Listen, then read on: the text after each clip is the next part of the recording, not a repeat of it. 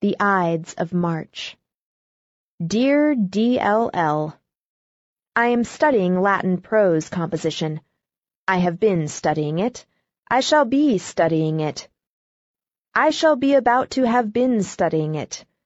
My re-examination comes the seventh hour next Tuesday, and I am going to pass or bust. So you may expect to hear from me next, whole and happy and free from conditions, or in fragments. I will write a respectable letter when it's over. Tonight I have a pressing engagement with the ablative absolute. Yours, in evident haste, J. A.